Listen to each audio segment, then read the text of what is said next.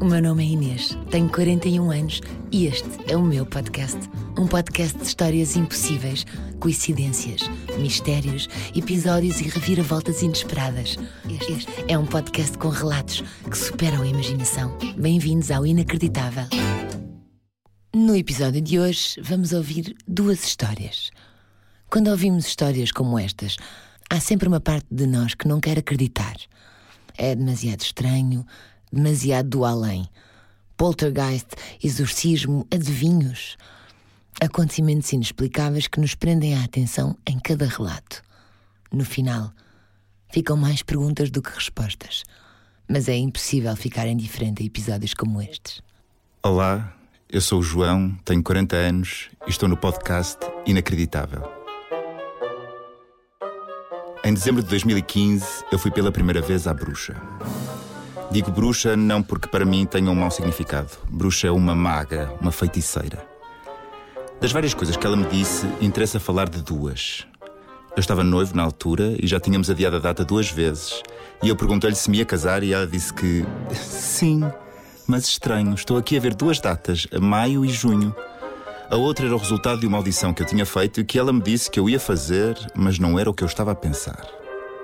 No mês seguinte a relação acabou e eu não fiquei na peça. Voltei uma segunda vez, seis meses depois, porque o reiki que ela tinha feito era muito bom e disse-lhe que o que ela me tinha dito não tinha acontecido. Ao que ela me respondeu que o que eu digo acontece sempre, mas o meu tempo não é igual ao teu. Ela também me disse que eu me ia apaixonar por um bailarino, o que me pareceu algo pouco bruxa de dizer a um homem gay solteiro em vias de ir passar um mês em Bruxelas a fazer um workshop de dança não me apaixonei. Certo é que, passado quase um ano da primeira vez que lá tinha ido, o encenador para o qual eu tinha feito a audição me liga e me pergunta se eu posso fazer a voz de um objeto para a peça. E imediatamente eu penso: vou fazer a peça, mas não é o que eu estou a pensar. Claro que marquei logo outra consulta no mês seguinte. Na altura eu estava a gravar uma série para o canal público e tinha uma viagem marcada no fim da rodagem de dois meses pela Ásia mas a produção estava sempre a mudar a data de final e eu já tinha alterado a viagem. E de repente surgiu a hipótese de o ter voltar a fazer. E então perguntei-lhe o que é que se passava e ela respondeu-me: Tu não vais fazer essa viagem? Tu vais receber um telefonema em breve para fazeres uma peça que vais querer muito fazer. E enquanto estiveres a fazer essa peça, vais receber outro convite e esse sim, tu vais querer mesmo aceitar.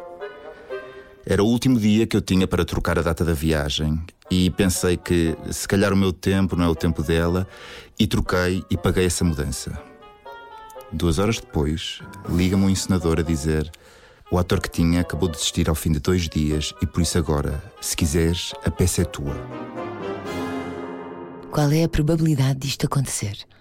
Para um ator que já por duas vezes tinha sido proposto para esta peça e a programadora sempre recusado a hipótese era muito remota. Cancelou a viagem, cheio de vontade de mostrar que era capaz de fazer aquele trabalho. Vida de ator é mesmo assim. Temos de estar preparados para a montanha russa. Mas. Comecei ensaios e, passado umas semanas, no meio do ensaio, o encenador atende um telefonema e, quando desliga, diz: Acabei de ser convidado para coreografar uma companhia de dança de renome. Olha para mim e pergunta: Queres entrar na peça? Óbvio que disse logo que sim. E pensei, ela tinha razão, ela tinha razão. Por ter decidido ficar em Portugal, pude ir ver um espetáculo de uma das maiores coreógrafas portuguesas. E quando esperava pelos bailarinos, um deles, estrangeiro, olhou para mim e num instante estávamos à conversa. Passámos a noite juntos e toda essa semana estava apaixonado por um bailarino. Voltei à bruxa, agora com a certeza de que ela era 100% real e que tinha conhecimentos que eu desconhecia. Falei-lhe deste bailarino e ela perguntou-me se ele se tinha magoado na perna esquerda. Desconheço, respondi. Eu só o conheço há uma semana. Mas magoou, respondeu ela. E estão a dizer-me que ele tem que alongar bem. Que ele vai trabalhar até muito tarde, mas tem que alongar.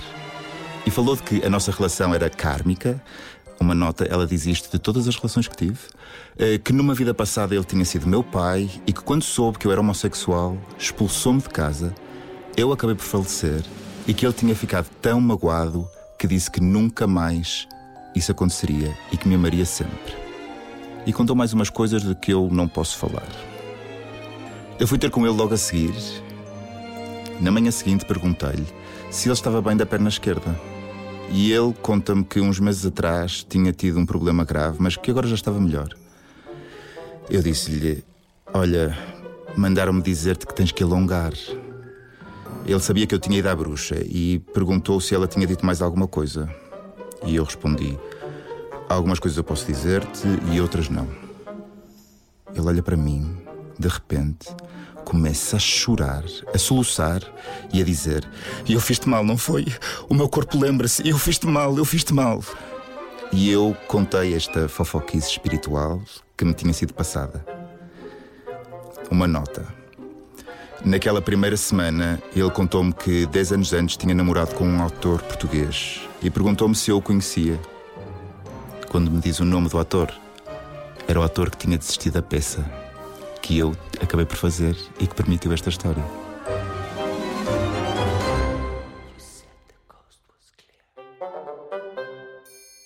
Olá, eu sou o Joel tenho 50 anos e estou no podcast Inacreditável. Agora temos uma segunda história. Esta história bizarra passa-se na infância do Joel, numa aldeia em trás os montes onde os pais tinham um café. A vida era pacata, até que um acontecimento alterou para sempre a memória de todos os que assistiram a uma mudança traumatizante. É uma história que eu uh, sempre conto ainda hoje, já passaram muitos anos e eu continuo-me a arrepiar. É algo que me marcou claramente na minha, na minha infância, nem sequer, quer dizer, já estava ali na, na idade de adolescente quase. Tenho um irmão mais velho, portanto eu dava muito com, com as pessoas mais velhas. E numa certa noite estávamos, estávamos num. Estávamos lá no, no, no café, eu estava ao balcão, com, com, estava o meu irmão, estava um amigo e família, portanto, que uh, nosso estava ele e estava o irmão dele também, que, que, são pessoas eh, imigrantes que estavam de férias e que estavam de férias, estávamos ali juntos no, no café tudo muito bem, a falarmos, uh, estado a beber café, conversarmos e por fora, a conversarmos. Eu ainda era um miúdo, portanto não participava muito da, da, conversa, né? mas gostava de estar ali com, com aquela gente mais, mais velha, portanto o meu irmão tem oito anos de diferença de mim, portanto eu, as pessoas que estavam eram, são da idade do, do meu irmão, um, e de repente... Uh, uh, Zé, que estava com o irmão, que é o Manuel, estavam no balcão, estávamos todos no, no, sentados no, no, balcão do, do, café, uh, e o Zé, de repente, começa com uma atitude muito estranha, levanta-se, sai do café, tinha o carro estacionado em frente ao meu café, portanto o meu café tem, tem tem um grande espaço em frente e depois tem uma estrada, uma estrada nacional. Uh, o Zé tinha na altura um carro, um carro desportivo. Uh, o Zé sai, assim, muito de repente, sem dizer nada, com uma cara estranhíssima. Uh, bem, nós, ok, nem ligamos muito, continuamos a falar e por aí fora. Uh, e de repente ouvimos um estouro, mesmo, mesmo ali à porta, da, à, porta do, à porta do café. Então o que é que foi? O, o Zé saiu, meteu-se no carro, acelerou e foi contra o poste da eletricidade. Nós temos um poste daqueles da, da eletricidade, da EDP, quase em frente, e espetou-se no, no, no, poste. E o barulho que nós ouvimos foi isso, passamos todos a correr. Uh, o Zé, entretanto, sai do carro. O Manel, o irmão, vai imediatamente ter com ele: o que é que tens, o que é que se passou, não sei quem. É. E isto, literalmente assim, o Zé agarrou, conforme o irmão se dirige a ele, o Zé, com uma voz completamente diferente, agarra no irmão pela mão e manda o irmão para trás. Ou seja, o, agarrou no irmão pelo braço, o irmão levantou o voo e mandou o irmão para trás para aí uns 5 ou 6 metros. Pelo ar, completamente. E não era, o Zé, a voz não era, não era a voz do Zé. Era uma voz completamente diferente e com, a dizer eu vou-te matar, eu vou-te matar, eu vou-te matar, eu vou-te matar, e nós pensamos, mas ele vai matar, o que é que está a passar? Sempre tudo a correr, que é que está a passar, Zé, não sei o quê, vais matar quem? Depois começamos a perceber que o vou-te matar era o Zé dizer que vai-se matar a ele. Ah, nós não estávamos a perceber nada daquilo, mas assim, o que é que está aqui a passar? O tipo estava aqui sentado connosco, uh, estávamos todos a falar normalmente, nem sequer estávamos a beber, nada. O que é que está a passar com este tipo? Um, e de repente começou, uh, agarrou-se e a bater com a cabeça dele no, no poste, no novamente, uh, e tipo a dizer: Eu vou-te matar, eu vou-te matar, eu vou-te matar, mas ele estava-se a tentar matar a ele. Assim, pá, completamente loucos, agarrámos-lo, o tipo estava com uma força, uma força descomunal. Tivemos que ser, nós estávamos para aí cinco ou seis pessoas, tem, os cinco ou seis pessoas uh, havia dificuldade em agarrá-lo, tipo estava com uma força completamente louca. Um, e tivemos que, tivemos que o trazer para dentro, pudemos, conseguimos pô-lo no chão. Imobilizado, o Zé esteve no café durante bastante tempo rodeado de pessoas. Foram horas de pânico, como o Joel se lembra. A mãe acabou por pedir para afastarem o filho daquela situação. Contaram-lhe que o Zé foi para casa mais tarde e, quando acordou, não se lembrava de nada. Tudo estava normalizado e não chegou a ir ao hospital. No dia a seguir, chega à meia-noite, exatamente a mesma coisa. Exatamente a mesma coisa, a família, a família chama-nos, estávamos outra vez uns amigos e via, alguns destes amigos são tipos bem grandes um, e volta outra vez, temos que ir, temos que ir agarrar o Zé, que o Zé está outra vez com aquela, a querer, querer matar-se outra vez. E o que é que estava a acontecer? Era uma voz, depois nós em conversa com, com com, com os pais, conseguimos perceber que aquilo era a voz de um amigo dele que tinha morrido há cerca de 15 dias atrás. E que foi o Zé que trouxe, de, de tipo, morreu em, morreu, morreu em França, e foi o Zé que trouxe uh, o caixão numa carrinha, mas foi o Zé que veio acompanhar o, o, o morto, digamos assim, até, até Portugal. Aqui um pequeno à parte.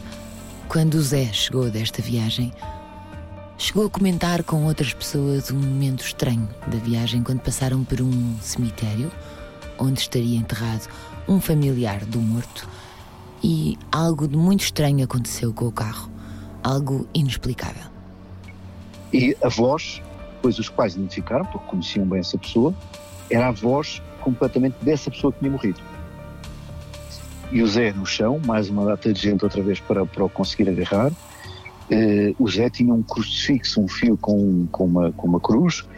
Uh, a primeira coisa que mal se, se largava as mãos, mal uh, se largássemos os braços e as mãos do Zé, a primeira coisa que ele fazia era deitar a mão à cruz e tirar, tentar desfazer a cruz e a seguir tentar, tentar matar, apertar o pescoço isto era, não podíamos largar os braços porque era isto que acontecia imediatamente, e era o outro tipo a falar, falava, vou-te matar, não sei o quê, não, como as coisas se percebiam, as outras não se, outras não se percebiam nada. Isto foi assim durante noites e noites. Claro que eh, os pais tentaram uma, uma, ouvidas ao hospital, ouvidas eh, depois a coisas mais diferentes, a pessoas eh, supostamente tem alguns poderes e por aí fora. Uh, nada disto, portanto, funcionava. Andou-se quase um mês, um mês a acontecer isto todas as noites. Okay? E depois só, uh, só, só passado para aí um mês, já não me recordo exatamente, é que obteve-se um contacto de um, de um padre na, na Bélgica e Zé foi levado à Bélgica e, e veio lá completamente curado. Okay? Uh, mas foram noites de um bocadinho de, de, terror, principalmente para mim, eu era, eu era uma criança, eu não acompanhei as noites todas, mas tenho isto tudo completamente gravado na minha, na minha memória e não percebia nada do que é que estava a acontecer na altura. Uh, só percebi realmente que de, de, estar a ouvir os mais velhos a falar, isto é outra pessoa a falar. Ah, Lembro-me de um detalhe: de, de, nós tínhamos um vizinho que é o Senhor João Padeiro, que as pessoas diziam e comentavam na altura que é uma pessoa que tinha uma áurea forte, e quando essa pessoa chegava ao pé do Zé, era, era a única pessoa em que o outro, supostamente o humor que estava a falar, se retraía.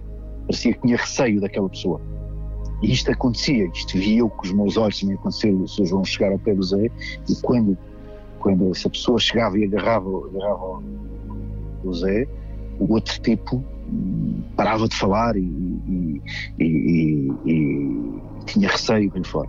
Ou seja, isto era completamente outra pessoa dentro do Zé a tentar matá-lo. Né?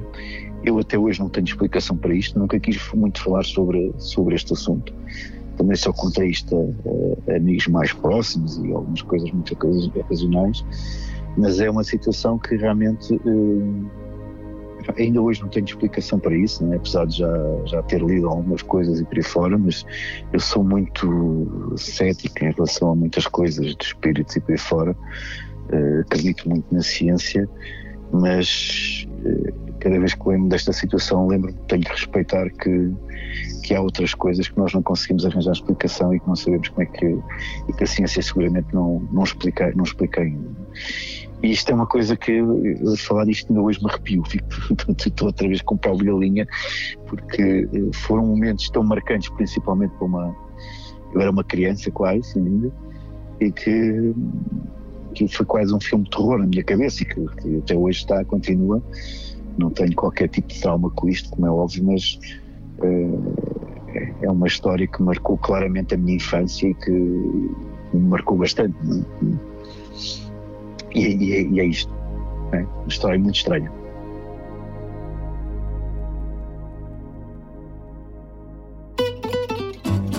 Já sabe, se conhecer alguma história, escreva para inacreditável.radiocomercial.pt.